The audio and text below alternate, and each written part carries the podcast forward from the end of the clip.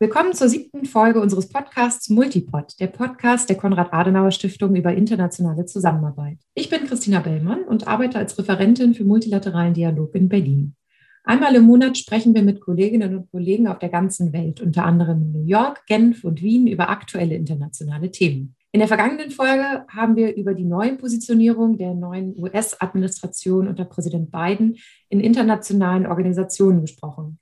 Dabei ging es auch um die in Genf ansässige Welthandelsorganisation, die immer wieder auch im Fokus der Kritik von Donald Trump stand. Multipod, der Podcast der Konrad-Adenauer-Stiftung über internationale Zusammenarbeit. Nachdem nun die WTO seit dem 1. März mit der Nigerianerin Ngozi Okonjo-Iweala eine neue Generaldirektorin hat, wollen wir uns heute näher mit der Krise der WTO in den letzten Jahren, den Herausforderungen für die neue Führung und mit ihren Perspektiven auch im Kontext der Coronavirus-Pandemie beschäftigen. Dazu freue ich mich, den Leiter unseres dortigen Kastbüros, Olaf Wienzek, zum Gespräch begrüßen zu dürfen. Herzliche Grüße aus Genf. Lieber Olaf, immer wieder ist seit rund zwei Jahren über die Krise der WTO zu lesen. Was genau steht dahinter? Die Krise der WTO zeigt sich allein schon darin, dass sie für ein halbes Jahr keinen Chef bzw. keine Chefin hatte. Du hast es richtig gesagt, seit dem 1. März hat die WTO mit Ngozi Okonjo-Iweala eine neue Generaldirektorin. Das ist allerdings sechs Monate später als geplant. Nachdem im Mai 2020 der damalige Generaldirektor Roberto Azevedo seinen Rücktritt erklärt hatte, hatte ein sehr langwieriger Prozess zur Suche einer Nachfolge begonnen. Im Oktober hoffte man dann einen Konsens auf die langjährige nigerianische Ministerin und frühere Weltbankdirektorin Ngozi Okonjo-Iweala gefunden zu haben. Doch die USA blockierten den notwendigen Konsens, weshalb sich die Hängepartie noch bis Mitte Februar hinzog, ehe die neue Biden-Administration sich der Präferenz der großen Mehrheit der übrigen WTO-Mitglieder anschloss. Das ist aber nur ein Beispiel. Schwerwiegender sind zwei grundsätzliche Probleme. Welche Probleme sind das? Erstens ein fehlender Konsens darüber, ob die WTO mit ihren aktuellen Regeln noch angemessen reagieren kann. So drängen beispielsweise die USA sehr stark auf eine Neudefinition des Status eines Entwicklungslandes und der daraus resultierenden Sonderrechte für Länder, die von diesem Status profitieren. Man muss sich vorstellen, dass beispielsweise China noch als Entwicklungsland gilt. Die USA, aber auch Japan und die EU sehen auch Nachholbedarf beim Umgang mit de facto staatlich kontrollierten Unternehmen. Hier spricht man häufig davon, dass es wichtig wäre, ein sogenanntes Level Playing Field zwischen Unternehmen, und die in freien Marktwirtschaften agieren, und solchen, die von einem Staatskapitalismus profitieren, zu etablieren. Insgesamt gibt es bei zahlreichen Fragen einen sehr fundamentalen Gegensatz zwischen zwei Schwergewichten, den USA und China. Hinzu kommt zweitens eine generelle Vertrauenskrise zwischen den Mitgliedstaaten. Das ist auch daran zu sehen, dass selbst der Vorsitz von Verhandlungsausschüssen oft hoch umstritten ist und bisweilen zu einer wirklichen Lähmung der gesamten Organisation führen kann. So brauchte man Monate, um sich auf einen neuen Vorsitz für den Fischereiausschuss zu einigen. Das wiederum hielt die Arbeit der WTO über Monate auf. Zudem gelang es nicht einmal, sich Ende August nach Abschied von Generaldirektor Azevedo auf einen Interimschef zu einigen. Das heißt nicht, dass das WTO-Sekretariat in den sechs Monaten nichts gemacht hat. Aber wichtige politische Richtungsentscheidungen lassen sich in so einem Umfeld natürlich nicht treffen. Darüber hinaus hatte die WTO Probleme, auch ihren drei Kernaufgaben nachzugehen. Welche sind das? Die WTO ist zum einen ein Forum für Verhandlungen zwischen ihren Mitgliedern über den Abbau von Handelshemmnissen. Das heißt, sie versucht, die Welthandelsordnung zu stärken, Marktöffnung voranzutreiben und die Integration von Entwicklungsländern in die Weltwirtschaft zu verbessern. Doch das stockt bereits seit vielen Jahren. Ich möchte hier gar nicht mal von großen Durchbrüchen sprechen. Aber selbst bei sektoriellen Themen, sei es beim Abbau schädlicher Fischereisubventionen, da eigentlich 2020 beschlossen hätte werden sollen, oder im Bereich des elektronischen Handels, geht es kaum voran. Die zweite Säule ist die Überwachung der WTO-Abkommen sowie der nationalen Handelspolitiken der WTO-Mitglieder. Hier ist jedoch wiederholt zu bemerken, dass die WTO-Mitglieder ihren Verpflichtungen gar nicht mehr gut nachkommen und WTO-Regeln nicht einhalten oder einfach handelspolitische Maßnahmen nicht ordnungsgemäß anmelden. Die dritte Säule ist die Streitschlichtung im Falle der Verletzung von WTO-Abkommen. Es ist ein sehr, sehr wichtiger Arm der WTO, denn das WTO-Streitschlichtungssystem stärkt im Grunde genommen die Stimme der kleinen und mittleren Volkswirtschaft. Das heißt, man beruht nicht mehr auf einem Recht des Stärkeren. Er ist seit seiner Schaffung über 600 Mal angerufen worden. Und genau diese Streitschlichtungsfunktion der WTO ist nun sogar komplett aus den Angeln gehoben. Inwiefern? Eigentlich ist die Streitschlichtung zweistufig. Das heißt, wenn man mit einem Schiedsspruch nicht einverstanden ist, kann man die Berufungskammer anrufen. Über mehrere Jahre haben die USA aber die Ernennung neuer Mitglieder der Kammer blockiert. Der Grund, man war generell unzufrieden mit dem Streitschlichtungssystem, zum einen mit einigen Urteilen. Washington warf ihr aber auch eine eigenmächtige Ausweitung ihrer Kompetenzen vor. Die USA fordern deshalb eine umfassende Reform des Gremiums, doch lange stießen sie hier auf taube Ohren. So ist das Spitzengremium von Jahr auf Jahr geschrumpft, bis im Dezember 2019 nur noch eine von sieben Mitgliedern übrig war. Damit ist das Gremium natürlich nicht mehr entscheidungsfähig. Das führte nun dazu, dass sich eine Reihe von Mitgliedern, darunter auch die EU, auf eine Interimslösung verständigt haben. Aber das ist natürlich auf Dauer nicht zufriedenstellend. Warum ist diese Interimslösung nicht zufriedenstellend? Weil es eben nur 19 WTO-Mitglieder sind. Gut, es ist de facto so, dass nur 50 circa von den 164 WTO-Mitgliedern regelmäßig diesen Streitschlichtungsmechanismus nutzen. Da könnte man sagen, gut, 19 schon, sind schon recht viele, gerade wenn die EU und China mit von der Partie sind. Aber die USA sind eben leider nicht dabei. Dabei sind die USA das Land, mit dem es die meisten Streitfälle gibt. Daher ist diese Interimslösung eben nur ein Zwischenbehelf. Es wäre wichtig, gerade diese Schwachstelle rasch zu reformieren. Denn in vielerlei Hinsicht ist die Streitschlichtung aus meiner Sicht eine Art Kronjuwel. Dass sich selbst Weltmächte im Handelsbereich wie die EU, die USA und China internationalen Schiedssprüchen unterwerfen, war schon eine Art Alleinstellungsmerkmal. Oft sind Regeln und Instrumente multilateraler Organisationen ja wenig verbindlich. Mit dem Streitbeilegungsmechanismus gab es aber tatsächlich eine Instanz, die lange auch respektiert wurde. Letztlich ist das Streitschlichtungssystem ein sehr wichtiger Baustein für eine regelbasierte Handelsordnung, die Handelskonflikte einvernehmlich löst und dazu beitragen kann, diese nicht komplett eskalieren zu lassen. Du hast jetzt den, des Öfteren den Gegensatz zwischen den USA und China betont. Ist das die Hauptkonfliktlinie der WTO und der Grund für die derzeitige Krise? Mm, mit Sicherheit ist dieser Konflikt, der ja auch für einen Systemgegensatz steht, äh, verantwortlich für viele Blockaden. Allerdings würde man es sich zu einfach machen, alle Probleme der Welthandelsorganisation allein darauf zu reduzieren. Es gibt ja durchaus Themen, wie etwa den elektronischen Handel, bei denen die Unterschiede zwischen den USA und China nicht so groß sind und wo man grundsätzlich vorankommen möchte. Hingegen gibt es viele andere Konfliktlinien. Auffällig ist zum Beispiel, dass es häufig Südafrika und Indien sind, die Gespräche, gerade im Bereich des elektronischen Handels, bremsen und grundsätzlich, was weitere Freihandelsfortschritte angeht, sehr skeptisch sind. Damit befinden sie sich häufig im Gegensatz zur deutschen und zur europäischen Position. Südafrika hat zudem erheblichen Einfluss in der afrikanischen Gruppe. Sehr unterschiedlich sind auch die Konfliktlinien bei den Verhandlungen zum Abbau der Fischereisubventionen. Der Konflikt zwischen den USA und China erklärt mithin viele, aber beileibe nicht alle Blockaden in der WTO. Nun hat die WTO aber immerhin eine neue Generaldirektorin, Ngozi Okonjo-Iweala. Erstmals eine Frau und erstmals eine Vertreterin vom afrikanischen Kontinent. Wie schätzt du ihre Wahl ein? Ihre Wahl ist in vielerlei Hinsicht schon ein wichtiges Signal. Dass es eine Frau werden würde, hat sich relativ schnell abgezeichnet, weil von Beginn an die weiblichen Kandidatinnen für den Posten eigentlich das stärkste Profil hatten. Es sprach auch einiges dafür, dass es eine Vertreterin aus Subsahara-Afrika würde. Noch bemerkenswerter sind für mich allerdings drei weitere Charakteristika. Zum einen ist sie als ehemalige Ministerin und auch aufgrund ihrer langjährigen Karriere bei der Weltbank jemand, der mit den Staats- und Regierungschefs wirklich auf Augenhöhe verkehren kann. Zweitens ist sie gewissermaßen eine Außenseiterin ja, zweifelsohne Wirtschaftsexpertise. Sie ist aber keine ausgewiesene Handelsexperte. Gleichzeitig eilt ihr aber der Ruf als wirklich resolute Reformerin voraus. Kurz, die Staats- und Regierungschefs haben sich also bewusst nicht für einen Insider entschieden, sondern für eine Person, der man offenbar eine Auflösung der Blockaden bei der WTO und eine gewisse Disruption zutraut. Vielleicht diese auch erhofft. Drittens war sie bis vor kurzem Vorstandsvorsitzende der Impfallianz Gavi und wird damit auch gesundheitspolitische Expertise mitbringen. Das ist natürlich gerade im Kontext einer Pandemie ein sehr interessanter Punkt. Wenn wir uns die von dir vorher aufgezählten Herausforderungen ansehen, dann hat sie aber auch einiges zu tun, muss man sagen.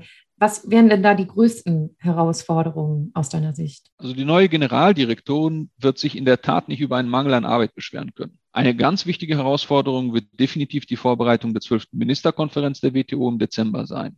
Diese Ministerkonferenzen, die etwa alle zwei bis drei Jahre stattfinden, sind wichtige Gelegenheiten, um bei wirklich schwierigen Dossiers Fortschritte zu erzielen. Denn schließlich sitzt ja da die politische Ebene zusammen. Da liegt schon ziemlich viel auf dem Tisch. Der Abschluss der Fischereiverhandlungen, Fortschritte im Bereich elektronischer Handel, Landwirtschaft, Investitionserleichterung. Zu diesen Themen kommt die nötige Reform und Wiedereinsetzung der Berufungsinstanz der WTO. Und langfristig auch sehr grundsätzliche Fragen, also der Entwicklungslandstatus, Maßnahmen zur Herstellung von Chancengleichheit zwischen Akteuren aus unterschiedlichen Wirtschaftssystemen und neue Regeln für Subventionen. Das dringlichste Ziel ist in diesen Monaten der Kampf gegen die Folgen der Covid-Pandemie. Inwiefern ist denn die WTO hier ein relevantes Forum und in welcher Form spielt die WTO bei der Pandemiebekämpfung eine Rolle? Zum einen ist sie ein wichtiger Akteur, um eine Protektionismusspirale zu verhindern oder zumindest auf Transparenz der von den Mitgliedstaaten getroffenen äh, Maßnahmen zu dringen. Dazu gehören Exportverbote oder Exportbeschränkungen mit Blick auf Nahrungsmittel, medizinische Produkte und nicht zuletzt auch auf Impfstoffe. Eine sehr schwierige Diskussion findet zudem derzeit im sogenannten TRIPS-Rat statt. Der TRIPS-Rat ist ein Unterorgan der WTO. Das ist der Rat für handelsbezogene Aspekte der Rechte des geistigen Eigentums. Dort haben Südafrika und Indien nämlich, inzwischen unterstützt von rund 100 Entwicklungsländern, einen Eintrag eingebracht, um Patentrechte für Produkte zur Bekämpfung von Covid-19 vorübergehend auszusetzen. Der Vorschlag ist allerdings sehr weitgehend, denn er würde Geschäftsgeheimnisse und Urheberrechte und dies wirklich mit Bezug auf alles, was irgendwie im Zusammenhang mit der Covid-19-Pandemie steht, sprich nebst Impfstoffen auch Medikamente und Medizinprodukte aussetzen. Das lehnen die USA, die EU, die Schweiz, Kanada, Neuseeland, aber auch einige Schwellenländer wie Malaysia ab. Ihre Argumentation, der Patentschutz stelle sicher, dass nebst staatlichen Geldern auch die nötigen privaten Investitionen in die Forschung und Entwicklung getätigt werden. Gerade die bemerkenswert schnelle Entwicklung von Impfstoffen ist ja ein Beweis, dass dieses Anreizsystem auch funktioniert. Die Debatte dauert allerdings schon viele Wochen und ist auch im Ton ziemlich vergiftet. Da ist beispielsweise schon von Impfstoffapartheid die Rede. Für Ngozi wird diese Streitfrage jedenfalls kein einfaches Feld sein. Bisher hat sie sich hier aber vergleichsweise zurückhaltend positioniert. Vielmehr spricht sie gern von einem dritten Weg, der auf eine Ermöglichung von Technologietransfer innerhalb bestehender Regeln setzt, etwa durch freiwillige Lizenzvergabe durch Unternehmen, um die Produktion zu erhöhen. Das wird von einigen Unternehmen, offenbar auch AstraZeneca, bereits durchgeführt. Das wird aber definitiv ein schwieriges Dossier bleiben. Jenseits dessen kann die WTO eine wichtige Rolle beim wirtschaftlichen Wiederaufbau nach der Krise spielen. Das Potenzial, das durch den Abbau von Handelshemmnissen und eine Einigung auf gemeinsame Regeln etwa zum elektronischen Handeln liegen könnte, wäre wohl erheblich. Olaf, wie schätzt du denn die Chancen ein, dass es der neuen Generaldirektorin tatsächlich gelingen wird, eine neue Dynamik zu initiieren innerhalb der WTO? Ja, es wird nicht einfach und man sollte die Erwartungen nicht zu sehr in die Höhe schrauben. Ja, ich nehme der neuen Generaldirektorin definitiv äh, ihren Reformwillen ab. Aber sie ist auf die Kooperationsbereitschaft der Mitgliedstaaten angewiesen. Wenn diese nicht mitziehen, wird es halt schwierig. Ngozi kann nicht einfach nach dem Motto agieren, hier sitze ich, ich kann auch ganz anders, Gott helfe euch. Sie ist sich dessen natürlich auch bewusst. Davon zeugt auch ihre Ankündigung bei ihrer Eröffnungsrede, sich bei der Ministerkonferenz im Dezember trotz der riesigen Palette an Herausforderungen auf das Erreichen von drei bis vier Kernprioritäten zu fokussieren. Dringlich wäre vor allem ein Abschluss der Fischereiverhandlungen, auch weil die Überfischung der Weltmeere ein wirklich dringliches Problem im Bereich der Nachhaltigkeit ist. Ich wundert manchmal wirklich, dass das im öffentlichen Diskurs kaum eine Rolle spielt. Es ist eine Frage der Sicherung unserer Lebensgrundlagen, dass man sich hier endlich nach Jahren der Verhandlungen auf einen Abbau schädlicher Anreize im Bereich der Fischereisubventionen einigt. Wichtig wäre auch in einigen Teilfeldern der Landwirtschaft und der plurilateralen Initiativen, das heißt, das sind Vorstöße, bei denen nur ein Teil der WTO-Mitglieder beteiligt ist, voranzukommen. Das alles wird schon schwer genug. In anderen Bereichen wird man sich wohl mit sogenannten Roadmaps über das weitere Vorgehen begnügen müssen. Das betrifft beispielsweise die Reform des Streitschlichtungsmechanismus. Insgesamt macht Ngozi Okonjo-Iweala zu Beginn einen guten Eindruck. Sie scheint klare Vorstellungen zu haben, wirkt tatkräftig und gleichzeitig realistisch. Das ist aber, wie gesagt, nur ein erster Eindruck. Ich glaube gleichzeitig, dass sie bei aller gebotenen Diplomatie auch öffentlich mehr Druck und klarere Ansagen machen wird. Sie drängt auf Resultate, die gerade in Krisenzeiten den Mehrwert der WTO für die Bürgerinnen und Bürger deutlicher machen soll. Wir freuen uns für den Podcast auch die deutsche Botschafterin bei der WTO, Bettina Waldmann, begrüßen zu dürfen, um auch aus deutscher Perspektive einen Blick auf die Herausforderungen für die WTO zu werfen. Liebe Frau Botschafterin, warum ist die Welthandelsorganisation aus deutscher Sicht so wichtig? Was sind Ihrer Meinung nach zentrale Herausforderungen? Und was erwarten Sie von der Ministerkonferenz, die im Dezember stattfinden wird? Guten Tag, Frau Bellmann. Ich freue mich, dass ich heute bei Ihnen bin. Deutschland ist Exportland. Exporte spielen eine zentrale Rolle für unseren Wohlstand. Weltweit wird das Label Made in Germany geschätzt. Voraussetzung hierfür ist, dass unsere Unternehmen in einem rechtssicheren Umfeld Handel treiben können. Deutschland und seine Unternehmen leben von offenen Märkten. Und hier kommt die Welthandelsorganisation ins Spiel. 164 Mitgliedstaaten vereinbaren Regeln, wie sie miteinander Handel treiben wollen, welchen Zugang sie zu ihren Märkten gewähren und wie sie offene Märkte erhalten wollen. Regeln in solchen Handelsverträgen müssen aber auch eingehalten werden. Die Welthandelsorganisation stellte deshalb bis Ende 2019 auch ein verbindliches Streitbeilegungssystem über zwei Instanzen zur Verfügung ein solches Streitbeilegungssystem ist einzigartig in der multilateralen Welt.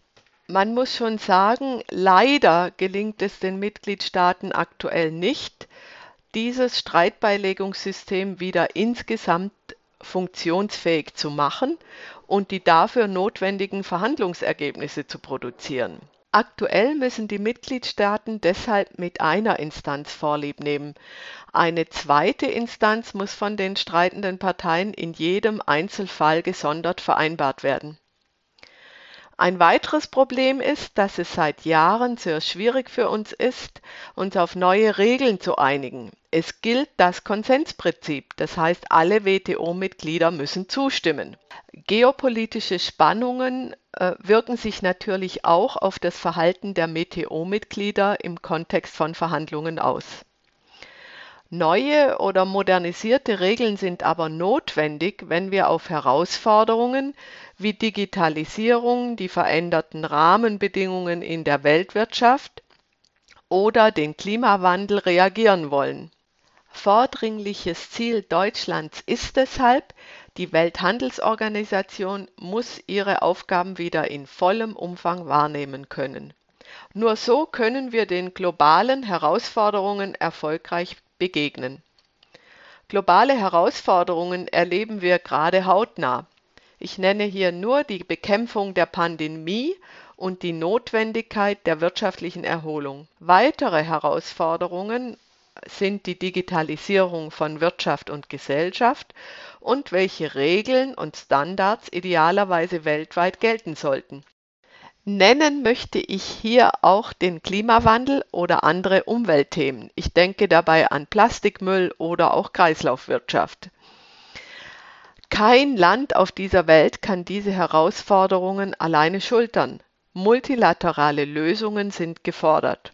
Deshalb ist es wichtig, dass die im Dezember anstehende zwölfte Ministerkonferenz der Welthandelsorganisation ein Erfolg wird. Wir müssen Fortschritte bei den brennendsten Themen erzielen. Allem voran sind Handel und Gesundheit zu nennen. Die Fischereiverhandlungen gehören auch dazu. Ziel bei den Fischereiverhandlungen ist es, schädliche Fischereisubventionen, die zum Beispiel zur Überfischung führen oder illegale Fischerei fördern, abzubauen. Wichtig wäre es auch beim Thema Wiederherstellung des Streitbeilegungssystems voranzukommen.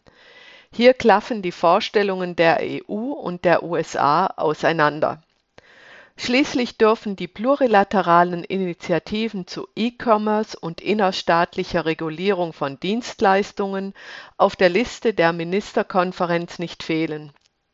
Viele Entwicklungsländer erwarten Zugeständnisse von den Industrieländern im Bereich Landwirtschaft. Die Ministerkonferenz im Dezember sollte auch den Startschuss geben für längerfristige Vorhaben.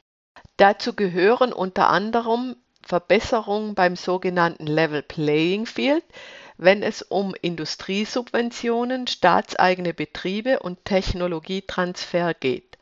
Level Playing Field bedeutet vereinfacht, faire und gleiche Wettbewerbsbedingungen auf den Weltmärkten für Unternehmen aus allen WTO-Mitgliedstaaten zu schaffen. Wünschenswert wäre auch eine Reform des Entwicklungslandstatus. Dieser basiert heute auf der Selbsterklärung von WTO-Mitgliedstaaten.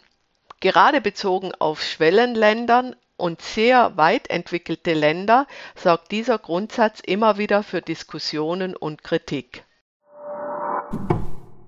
Du hattest schon die zentrale Rolle der Mitgliedstaaten angesprochen, um die WTO wiederzubeleben. Wie ist dein Eindruck? Gibt es nun ein besseres Klima unter den Mitgliedstaaten? Und wie steht es insbesondere um die Positionierung der USA? Also auf deine erste Frage, ja und nein. Zum einen verhalten die sich die USA tatsächlich konstruktiver als noch unter der Trump-Administration.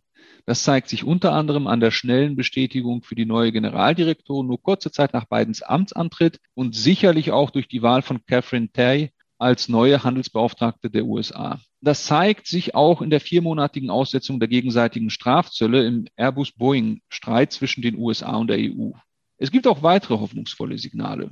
Alleine die Wahl von Gosi Okonjo-Iweala, die ja, wie schon erwähnt, ein starkes Reformprofil hat, deutet darauf hin, dass viele Staaten von der Einsicht geleitet sind, dass es nicht einfach ein Weiter so geben kann. Auf der anderen Seite haben sich die inhaltlichen Konflikte über Nacht ja auch nicht in Luft aufgelöst. Die USA und andere werden weiter auf Reformen pochen, insbesondere auch für den Streitschlichtungsmechanismus. Das Problem wird sich nicht in ein paar Monaten lösen lassen.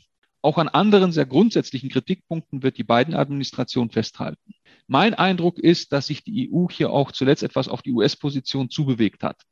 Dass auch bei anderen Ländern nicht plötzlich eine Ringelpiez mit Anfassenstimmung herrscht, zeigen die sehr harten Diskussionen zum Patentschutz, aber auch zum elektronischen Handel, wo erneut Südafrika und Indien zu den großen Skeptikern gehören. China macht auch keine Anstalten, auf die in sehr vielen Punkten berechtigte Kritik an seinen Praktiken auch nur irgendwie einzugehen. Die Gemengelage zwischen den Mitgliedstaaten bleibt also nicht einfach. Ich würde deshalb plädieren, dass man sich dazu überwindet, mittel- oder langfristig das WTO-Sekretariat zu stärken. Die Expertise ist dort ja enorm. Natürlich bleibt die WTO trotzdem eine Organisation, in der die Mitgliedstaaten weiter das letzte Wort haben werden. Aber es gibt doch immer wieder Momente, in denen Streitereien zwischen Mitgliedstaaten um die Besetzung von Posten die Arbeit in Ausschüssen über Monate flachlegen. Hier könnte und sollte man meines Erachtens dem WTO-Sekretariat mehr Spielraum gewähren um auch in solchen Pattsituationen die Arbeit fortzuführen. Zum Abschluss würde ich gerne noch wissen, warum es wichtig wäre, dass die WTO wieder auf die Beine kommt. Dass die WTO derzeit mehr holpert als läuft, ist kein Luxusproblem. Potenziell kann sie nämlich eine sehr wichtige Rolle beim wirtschaftlichen Wiederaufschwung nach der Krise spielen. Gerade wenn man an gemeinsame Standards im Bereich des elektronischen Handels denkt, gibt es enormes Potenzial. Der Abbau von Handelshemmnissen und die Einigung auf weitere gemeinsame Regeln könnte eine entscheidende Rolle dabei spielen, um der Weltwirtschaft neuen Schwung zu verleihen. Das wäre auch ein wesentlich effizienteres und realistischeres Instrument als die Schaffung globaler Rettungs- oder Solidaritätsfonds, die am Ende ohnehin nicht mit den nötigen Geldern befüllt werden auf globaler Ebene. Letztlich geht es auch darum, in Zeiten wachsender Systemkonkurrenz ein regelbasiertes Forum zu haben, um Handelskonflikte nach gemeinsamen Regeln auszutragen. Am Ende wird das nur mit einem Kompromiss möglich sein. Auch mit Blick auf China wird man da realistisch sein müssen. Ein langjähriger WTO-Experte hier in Genf sagte kürzlich sinngemäß, man dürfe sich nicht der Illusion hergeben, dass die WTO dazu da sei, China zu reformieren. Da waren die entsprechenden Erwartungen in den 2000er Jahren, als man davon ausging, dass der WTO-Beitritt auch dazu beitragen würde, China in eine Marktwirtschaft zu formen, sicher überhöht. Es wird die perfekte WTO nicht geben, aber ihre Funktionen sind es wirklich wert, dass man sich für sie einsetzt. Ansonsten droht die unkontrollierte Eskalation von Handelskonflikten und das ist wirklich das Letzte, was vor allem wir Deutschen und Europäer in den kommenden Jahren gebrauchen können. Es geht nun auch darum, die Gelegenheit einer beiden Administration zu nutzen, um zumindest einige Reformen auf den Weg zu bringen. Dabei ist vor allem auch die EU gefragt. Hier muss jenseits der bestehenden Divergenzen eine Brücke nach Washington geschlagen werden und auch ein Signal kommen, dass man die oft berechtigten Kritikpunkte der USA auch ernst nimmt. Dahingehend war die im Februar veröffentlichte Handelsstrategie der EU ein wichtiger Schritt. Verpasst man diese Chance, wird es langfristig schwierig für die WTO. Die WTO war im Vergleich mit anderen multilateralen Organisationen eine, die wirklich gut funktionierte in der Vergangenheit und oft einen Unterschied machte. Es wäre für die Zeit nach der Krise dringend zu wünschen, dass sie es schafft, wieder auf Kurs zu kommen. Herzlichen Dank für diese Einblicke und Einordnung des aktuellen Geschehens in der WTO, lieber Olaf. Wir halten also fest, dass die neue Generaldirektorin eine Menge schwieriger Aufgaben zu lösen hat. Und wir wünschen ihr dabei alles Gute. Viele Grüße nach Genf und bis zur nächsten Episode des Multipod. Herzlichen Dank fürs Zuhören. Ja, vielen herzlichen Dank, Christina. Auf bald. Multipod, der Podcast der Konrad-Adenauer-Stiftung über internationale Zusammenarbeit.